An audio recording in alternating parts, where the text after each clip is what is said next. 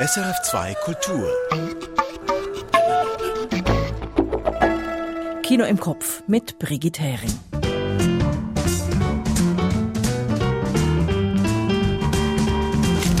Herzlich willkommen zur ersten Ausgabe nach unserer Sommerpause. Wir haben wieder richtig Lust auf Kino. Sie hoffentlich auch.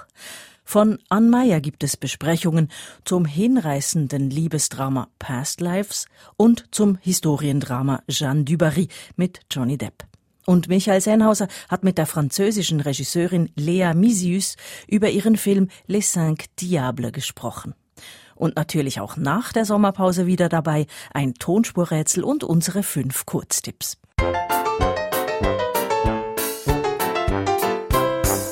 Und da sind sie auch gleich. Die fünf Filme, die Sie nicht verpassen sollten im Kino, finden wir. Past Lives von Céline Song.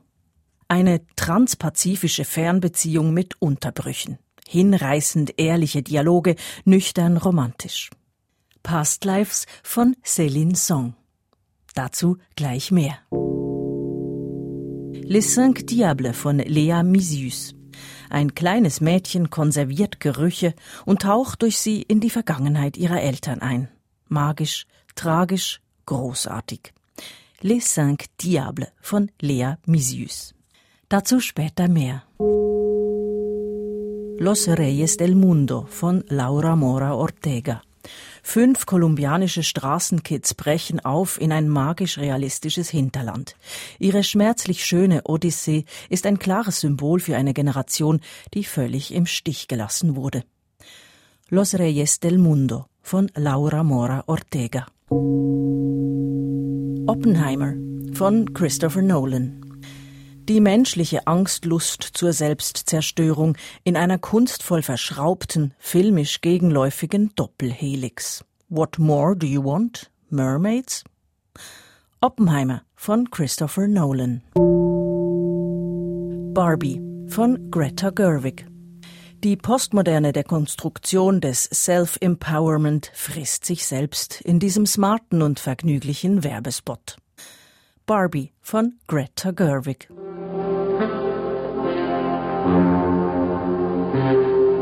Und nun Ohren auf für die Tonspur. Eine wilde und ungezähmte Tonspur dieses Mal. Alright, folks. Showtime. Aus welchem Film stammt der folgende Ausschnitt?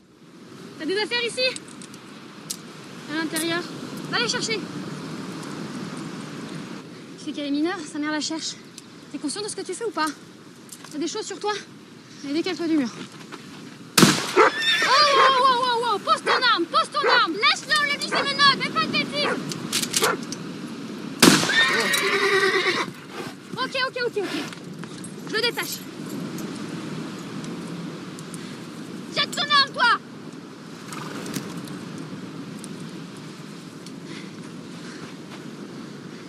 C'est quoi? Parlez d'une. Vite.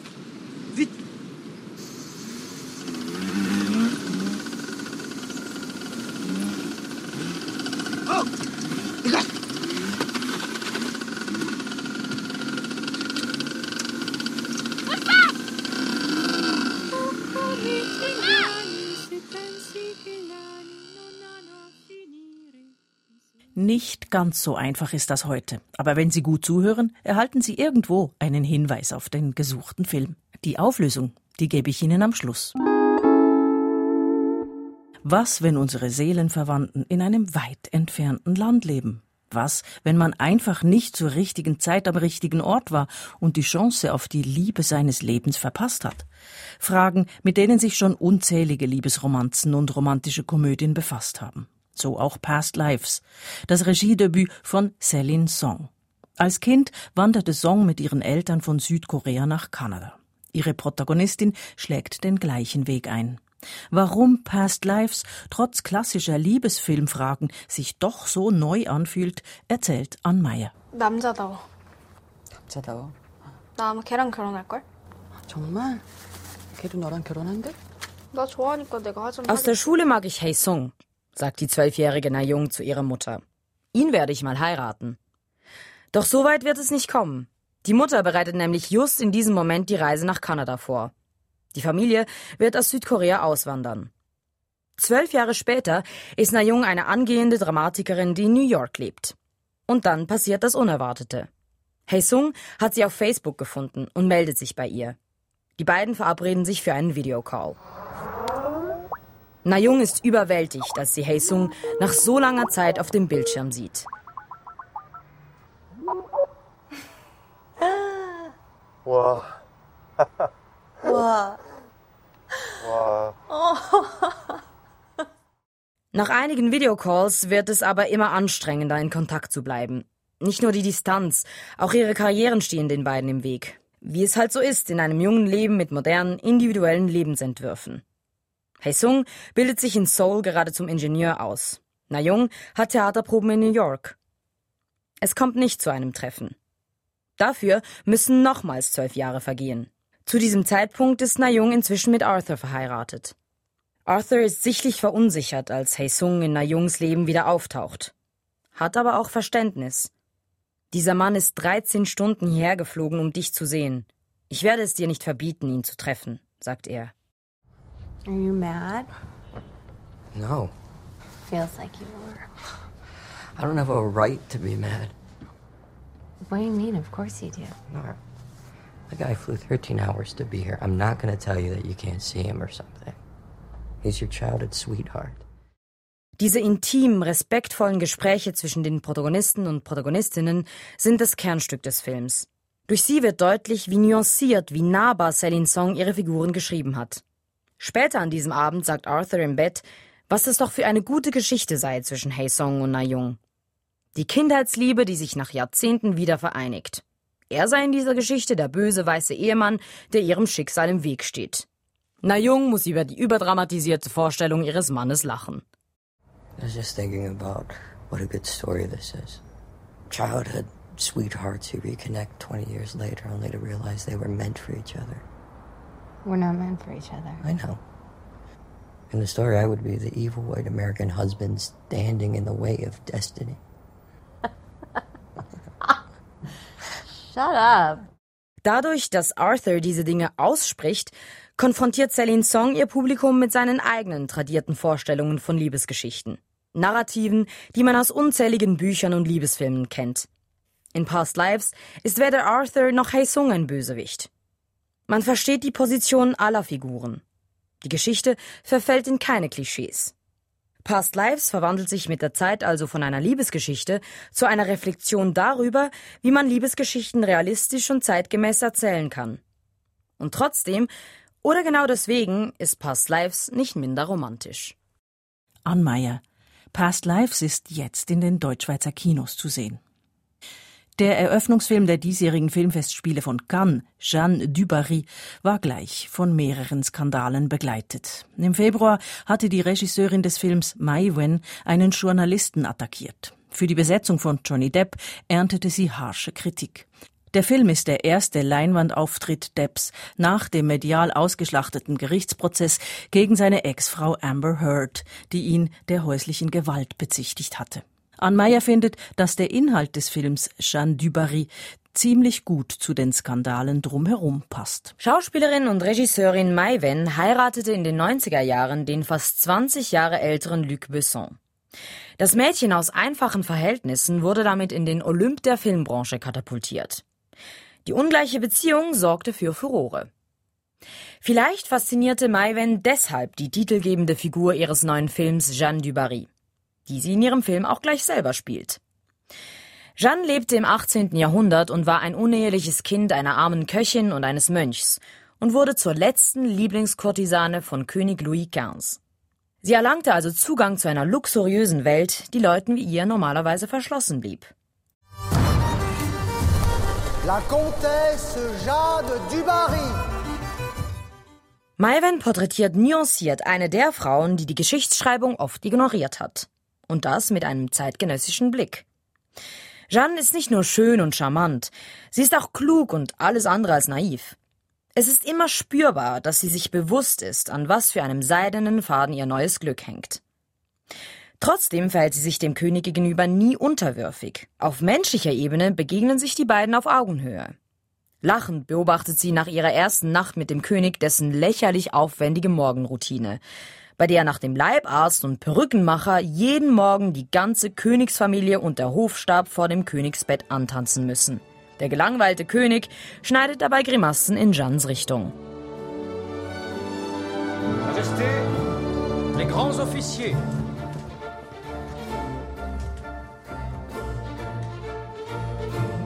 Majesté, votre toilette. Solche Momente machen Jeanne nicht nur zu einer sympathischen Identifikationsfigur. Sie demontieren auch humorvoll die absurden Machtdemonstrationen von Versailles. Jeanne weigert sich zum Entsetzen der Hofschranzen und zur Freude des Publikums immer wieder die Regeln des Königshauses einzuhalten. Irgendwann bleibt einem aber dann dennoch das Lachen im Hals stecken. Zum einen machen ab dem zweiten Teil des Films die Figuren in diesem Jeanne gegen den Hof-Narrativ keine Entwicklung mehr durch. Zum anderen sind es vor allem die anderen Frauenfiguren, die hier grauslig karikaturesk dargestellt werden. Die Töchter des Königs sind zickige Biester, die Jeanne nur noch loswerden wollen. Sie nennen sie La Créature, die Kreatur. Non, elle revient. La créature revient. La créature revient. Trotz der starken weiblichen Hauptfigur ist Jeanne du Barry also kein feministisches Werk. Denn Jeanne wird als Frau porträtiert, die zwar von der Gunst mächtiger Männer profitierte, der es aber zeitlebens offenbar an Freundinnen und weiblicher Solidarität gefehlt hat. Eine differenziertere Betrachtung dieser Tatsache wäre wünschenswert gewesen. Der Beitrag von Ann Meyer, Jeanne du Barry läuft im Kino. Ein kleines Mädchen konserviert Gerüche und dringt damit in die Vergangenheit ihrer Eltern ein. Diese Prämisse des Spielfilms Les Cinq Diables erinnert an die Verfilmung des Süßkindromans Das Parfüm. Aber die französische Regisseurin Lea Misius führt uns mit ihrem wunderbaren Spielfilm tief in das magische Erleben unserer eigenen Kindheit. Michael Sennhauser hat mit der Regisseurin über ihre fünf Teufel geredet.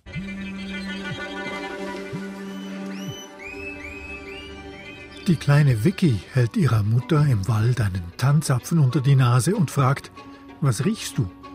Nichts Spezielles, sagt die, worauf die Kleine dagegen hält. Pilze, der Geruch des Tieres, das den Pilz gefressen hat.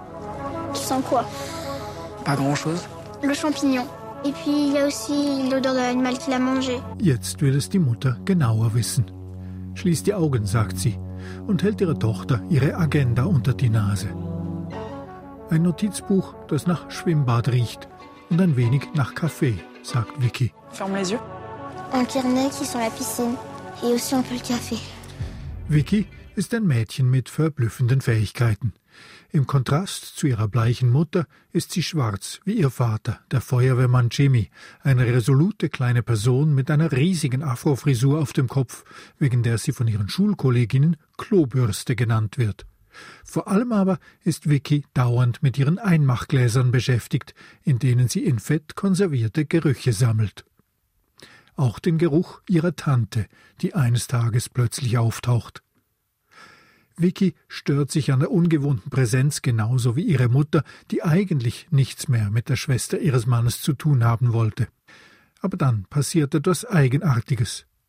Der Geruch der Tante versetzt Vicky in deren Vergangenheit, und in dieser Vergangenheit gerät die junge Version der Tante Julia in Panik, weil sie offenbar die einzige ist, die dieses kleine Mädchen überhaupt sehen kann, zum Beispiel aus dem Gebüsch guckend am nächtlichen Lagerfeuer der jungen Leute.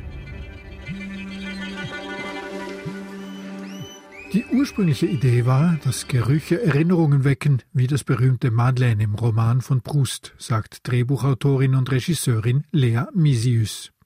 Im Gehirn würden Gerüche parallel zu Erinnerungen verarbeitet, deswegen sei das alles so durchlässig. Ensuite, l'idée donc c'était qu'en effet un, une odeur rappelle au souvenir, comme euh, la Madeleine de Proust. euh, et en fait, c'est que aussi euh, dans le cerveau, je crois que le, le sens, enfin le, le sens de l'odeur est traité juste à côté de la mémoire, et c'est pour ça que c'est si poreux. C'est ce que j'ai lu. Après, voilà, je sais pas, mais Das habe sie jedenfalls gelesen, sagt Lea Misius.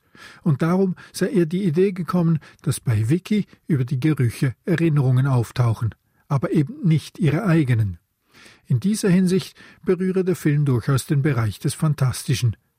Das sind Erinnerungen, die ihr nicht gehören und die darum zu Bildern werden. Donc l'idée c'était que elle soit transportée dans, les dans, ses- dans des souvenirs mais qui ne sont pas les siens et c'est là où le film bascule dans le fantastique, c'est des souvenirs qui ne lui appartiennent pas et donc qui deviennent des images quoi. Mich erinnert das an das Verfahren der Psychoanalyse. Nur werden in diesem Film nicht Erinnerungs- oder Traumbilder analytisch interpretiert, sondern in einer Art Umkehrung.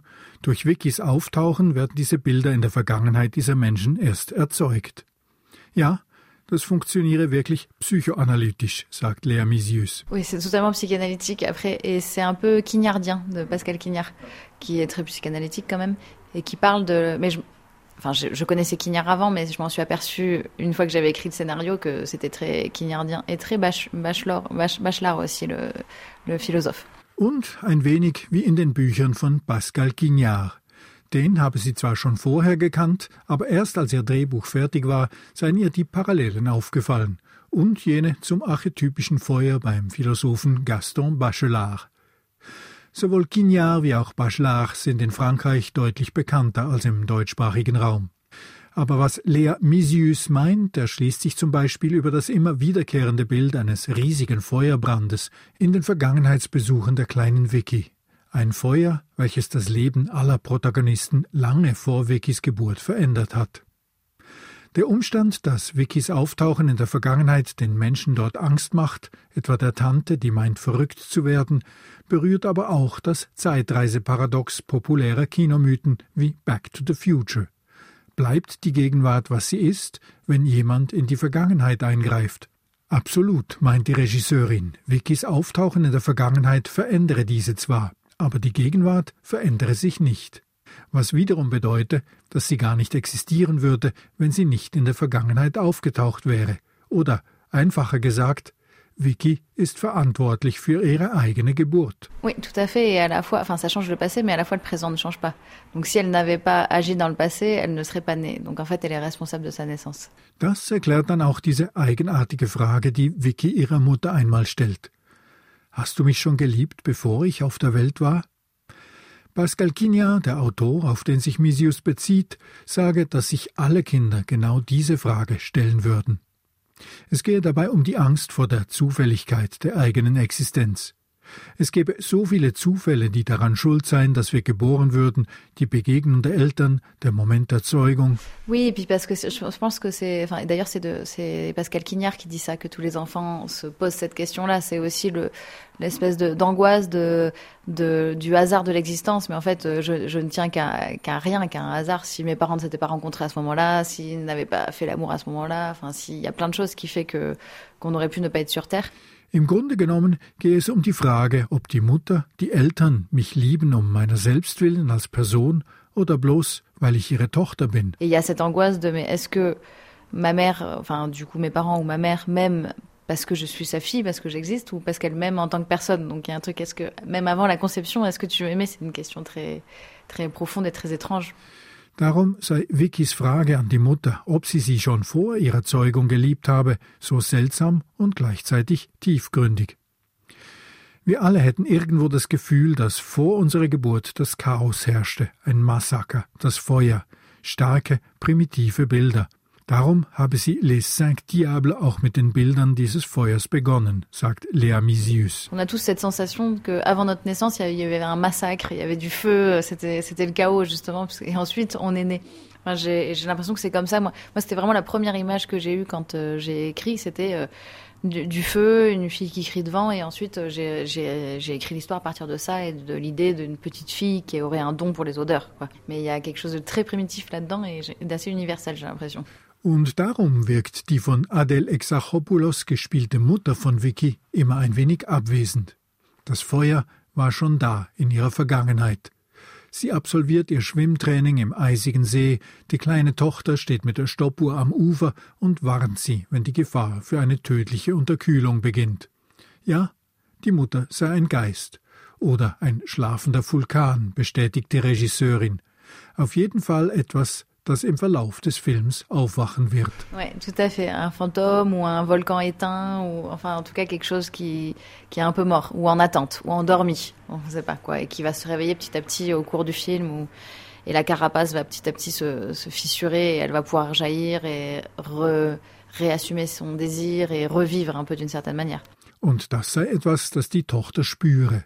Darum hänge sie so an ihr, versuche, sie möglichst nie loszulassen. Mais en effet, la petite fille sent ça et je pense que c'est pour ça aussi que qu'elle aime sa mère tellement qu'elle essaie à tout prix de la, la garder sur terre, de la garder avec elle, de, de ne jamais la lâcher, quoi. Beim Schreiben des Drehbuches habe sie für die Mutter immer das Bild eines Heißluftballons vor Augen gehabt. Vicky hat das Halteseil in der Hand und versucht, sie nicht loszulassen. Il y avait une image comme ça que j'avais quand j'écrivais, c'était que Vicky tenait sa mère comme si c'était une montgolfière un peu, et elle, elle devait s'arc-bouter pour tenir le, le, le câble qui tient la montgolfière. Das Feuer am Anfang des Films hat ja offenbar etwas in der Vergangenheit von Vickys Eltern beendet. Und wenn Vicky über ihren Geruchssinn in die Zeit davor zurückkehrt, ist das so etwas wie eine Reise in ein zerstörtes Paradies? Genau. Das Paradies endet und das Chaos beginnt, sagt Lea Misius. Ouais, c'est ça. C'est le paradis est terminé et puis le chaos euh, commence, quoi. Womit wir bei den fünf Teufeln wären. Les cinq diables. Das sind zunächst wohl die fünf Berge rund um das Dorf, aber wohl auch die Protagonisten, Vickys Eltern, die Tante, der rassistische Großvater und wohl auch Vicky selbst mit ihren erschreckenden Auftritten in der Vergangenheit. Das bestätigt Lea Misius. Sie sei zwar vom Ort ausgegangen, vom See, dem Lac des Cinq Diables, auch wenn der im Film nie genannt werde. Sie habe so einen mythischen Ort gesucht, ein wenig wie die Twin Peaks in der Serie von David Lynch. Oui, pour moi, c'était, enfin, à l'origine, c'est le lieu, donc avec les montagnes, et puis le lac s'appelle le lac des Cinq Diables, c'est pas dit dans le film, mais c'était l'idée. Le gymnase, enfin, le village, quoi, un peu à la Twin Peaks. Et, et à la fois, ils sont cinq personnages, ouais. Et puis, il y a aussi, on m'a dit, ah, il y a les cinq sens. Je dit, oui, pourquoi pas. Und dann gäbe es ja auch noch die fünf Sinne, warum nicht? Aber die fünf Figuren, diese Cinq Diables, die sind ja nicht wirklich teuflisch, jedenfalls nicht bösartig, frage ich die Regisseurin. Non, ils sont humains. Nein, sie sind menschlich, sagt Lea Misius. Ihr erster Langspielfilm, mit dem Lea Misius bekannt wurde, war Ava von 2017. Die Geschichte eines Teenager-Mädchens, das langsam blind wird und versucht, noch so viel wie möglich zu erleben, bevor die Dunkelheit einsetzt. Der Film bleibt bei allem Realismus mit starken primitivistischen Bildern in Erinnerung, etwa mit dem von der mit Schlamm und Schwemmholz zur urtümlichen Kriegerin verwandelten Ava, die am Strand mit ihrem Freund und mit diebischer Freude harmlose Touristen erschreckt. Auch wenn Ava noch realistischer daherkam als jetzt Les Cinq Diables, meint Lea Misius, habe sie doch schon damals versucht, dem Seltsamen Raum zu geben. Und mit jedem Film wolle sie da etwas weitergehen. Aussi, alors qu'Ava, c'était, c'était plus réaliste, on va dire. C'était pas, c'était pas naturaliste, parce qu'il y avait quelque chose comme ça d'étrange déjà. Mais j'essaie d'aller, ouais, de, de film en film un peu plus loin, quoi. Und rückwärts, frage ich, Ava war ein Teenager. Vicky ist nun noch deutlich jünger und wagt sich gar in die Vergangenheit vor ihrer eigenen Existenz zurück. Lea Misius muss lachen. Mit jedem Film möchte sie weitergehen in der Suche nach dem Primitiven, den Gefühlen, der Magie und dabei das Genre-Kino ausloten. Oui, oui. Oui, c'est que après de film en film, j'essaie d'aller plus loin encore dans dans justement la recherche de quelque chose de de primitif, de sensitif, de magique, de d'exploser un peu les genres. Und wie immer, wenn ein Film mich richtig berührt, hat das auch damit zu tun, dass er seine eigene Funktionsweise reflektiert, die Magie des Kinos. Denn Vickys Ausflüge in die Vergangenheit vor ihrer Existenz funktionieren ja so traumartig wie das Kino selbst, sage ich, was wiederum der Regisseurin Freude macht. Für sie gehöre das alles zusammen, die Inszenierung, die Bilder, die Übergänge. Ah bah, ça me fait plaisir que vous disiez ça parce que oui, en effet. Enfin, pour moi, la- le cinéma et donc la mise en scène, l'image, enfin le, le fait qu'il y ait du cinéma dans le film est très important parce que je sépare pas le fond de la forme, quoi. Donc, euh, et cette première image dont on parlait, par exemple avec le feu, l'idée c'était qu'elle impressionne, qu'elle imprime la rétine comme et on tourne en pellicule d'ailleurs, donc il y avait ce parallèle comme ça avec la lumière qui imprimait la pellicule et je voulais qu'elle impressionne donc le spectateur au point qu'elle renaisse en lui ensuite, quoi. Unterscheide nicht zwischen Form und Wirkung, sagt Lea Misius und gibt gleich ein Beispiel. Das Bild des Brandes des großen Feuers, mit dem der Film Les Cinq Diables beginnt, das solle sich auf der Netzhaut der Zuschauerin genauso einbrennen wie auf dem Filmmaterial beim Drehen. So, dass diese Zuschauerin damit auch selbst mit dem Film eine Art Wiedergeburt erlebe. Dass dies gelingt, das ist das Wunder und die Magie von Les Cinq Diables. Was wir fürchten, aber auch was wir uns erträumen, das steckt tief in uns selbst. Und die resolute kleine Vicky ist eine wunderbare Wegweiserin dahin. Michael Sennhauser im Gespräch mit Lea Misius. Les Cinq Diables von Lea Misius läuft im Kino. Und von Lea Misius ist auch die gesuchte Tonspur. Sie stammt aus ihrem Langfilmdebüt und Überraschungserfolg Ava. Das ist ein einfühlsamer und auch etwas wilder Coming-of-Age-Film über ein Mädchen, das eine Diagnose erhält, die langsam zur Blindheit führt. Aus ihrem Wunsch, einen Hund zu bekommen, entwickelt sich ein wildes Abenteuer. Die 13-jährige Ava lernt am Strand einen etwas älteren Roma-Jungen kennen, wohnt mit ihm in einem Bunker und zusammen rauben sie Leute am Strand aus. In der gespielten Szene nimmt die Polizei den Jungen fest und Ava holt aus dem Bunker ein Gewehr, schießt damit in die Luft und erzwingt die Freilassung ihres Partners. Und die beiden hauen ab auf einem geklauten Motorrad. T'as des affaires ici À l'intérieur. Va les chercher. Tu sais qu'elle est mineure, sa mère la cherche. T'es conscient de ce que tu fais ou pas T'as des choses sur toi Allez, décale-toi du mur. Oh, oh, oh, oh, oh Pose ton arme, pose ton arme Lâche-le,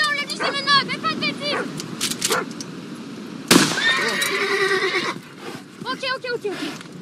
Je le détache. Jette ton arme, toi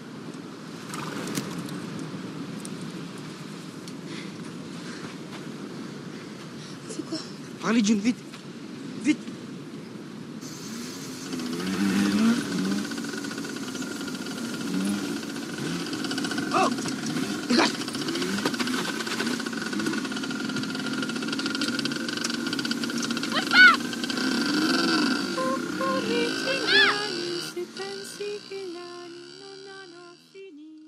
Und das war sie, die erste Filmrolle nach der Sommerpause. Ich, Brigitte Hering, sage auf Wiederhören und viel Vergnügen im Kino.